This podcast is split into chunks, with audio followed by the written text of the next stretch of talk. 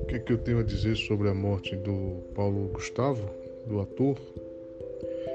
Olha, primeiro que é uma pena, né? Um cara que com 42 anos, com toda a vontade de viver, é, conseguiu construir uma família, enfim, é muito triste tudo isso.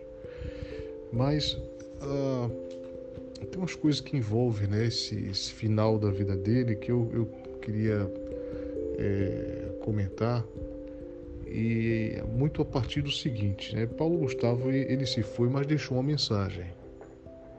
Ele deixou uma mensagem. Há uns dias atrás eu, eu escrevi algo criticando a atitude de um pastor é, pentecostal que vociferava para Deus, e Deus aqui entre aspas, certo? Entre aspas mesmo, porque eu não sei que Deus é esse. Sinceramente não sei, tenho para mim que seja o diabo. Esse pessoal fala com o diabo e chamam de Deus. Enfim, o pastor que orava pela morte do ator Paulo Gustavo. Que detalhe, é, é homossexual. Pois bem, é, o Paulo Gustavo morreu é, e deixou uma mensagem que, para mim, fica claro isso, condiz é, com aquilo que deveria ser pregado por quem disse de Jesus, não prega e não pregou. E não tem pregado, né? Pelo contrário, a mensagem que, que a gente tem ouvido por aí é de ódio mesmo. Paulo, no entanto, falou do amor. O Paulo Gustavo fez coro com o Paulo de Tasso, o da Bíblia, que em 1 Coríntios 13 fala de quem não ama, nada é. Quando ele fala, ainda que eu falasse a língua dos homens, dos anjos, é, ainda que eu entregasse meu corpo para ser queimado, etc., se não houver amor, nada é de verdade, nada é real, nada, nada vale a pena, nada é. Em outras palavras, de fato, quem somos nós, né, sem o amor, não só como objeto dele, mas sobretudo como agente dele. O Gustavo ele pregou que deveríamos falar que amamos para quem amamos, que deveríamos praticar isso, que não deixássemos de, de amar nunca.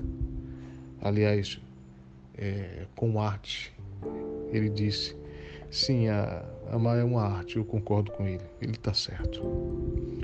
Às vezes, confesso, é duro ter que ouvir certas coisas. Se a gente for honesto, a gente vai admitir isso. Coisas que são óbvias, mas que são extremamente necessárias ouvir, como essas que o Paulo falou antes de morrer, né? Deixou para a gente essa mensagem sobre o que frequentemente nós negligenciamos eu costumo dizer que o óbvio precisa ser dito de vez em quando. A maioria de nós, a maioria de nós talvez esteja nessa média da população mundial que não consegue amar como se deve. Eu, não se trata de perfeição, de um amor perfeito, não é isso que eu falo, mas com uma certa consciência. A maioria de nós quer ser amado, amada, quer ter atenção, quer receber cuidados, e carinho, mas amar parece ser caro demais, oneroso demais para a maioria das pessoas. Já começa com as distorções que a própria palavra amor recebe. Mas o fato é que Paulo Gustavo, na sua relatividade, como ser humano, como qualquer um, procurou amar, apesar de ter tido uma experiência difícil com o pai na infância. Eu, eu vi, eu lembro que eu vi uma, ele confessar isso numa entrevista, eu acho que com Jô Soares, há uns anos atrás. Ele buscou amar, assumindo uma relação estável com alguém, é, assumindo filhos, enfim, construindo uma família com seu parceiro. Eu não era fã do, do Paulo enquanto artista, não assisti os filmes dele, apesar de notadamente ele fosse um cara muito talentoso naquilo que ele se propôs fazer, mas é, eu, eu, o que me chama, eu chamo a atenção para o final desse, o final desse ser humano aqui na Terra, por acaso famoso, mas um ser humano que deixou uma mensagem emblemática e provocativa, né? que nos leva, me faz fazer algumas perguntas importantes. e nos faz fazer.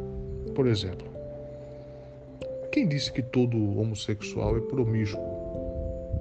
Como muitos acham, conservadores, religiosos. Uma outra coisa, se eu não posso ou não quero adotar uma criança ou ter filhos, por que eu tenho que julgar um casal gay que faz isso, que adota crianças?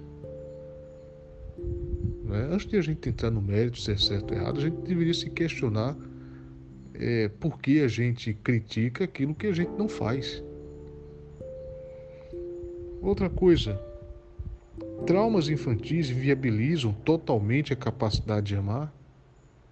Olha a história do, do, do Paulo Gustavo, que eu lembro que na entrevista ele falou das dificuldades sérias com o pai, mas conseguiu superar pelo visto porque é, para construir família, para ter filhos, tem que amar e para isso você tem que estar tá livre, tem que estar tá com seu coração livre. Só gente que ama constitui família. E além do que, na minha própria experiência clínica, eu tenho visto tanta gente, não só na clínica, fora, gente que viveu experiências traumáticas, há muitas formas de trauma, muitas formas, muitos efeitos dos traumas infantis, mas que conseguiram, eu pude ver isso com meus olhos, entrar em um processo de libertação, de, de, de, apropriação da vida, de ressignificação do passado, de aprender a amar, até porque amor não é sentimento. Primeira coisa que a gente aprende sobre amor, né? Que não é sentimento, é mais do que sentimento. Como o Paulo Gustavo, inclusive, lembrou isso, é prática, né? Outra coisa que fica clara para a gente é que já viu como a religião e uma boa parte dos religiosos são contraditórios? Enquanto isso, enquanto pregam ódio em nome de um, de um Deus justiceiro, tem gente pecadora, pecadora, dando demonstração de amor, ensinando para quem prega o ódio o que é o amor.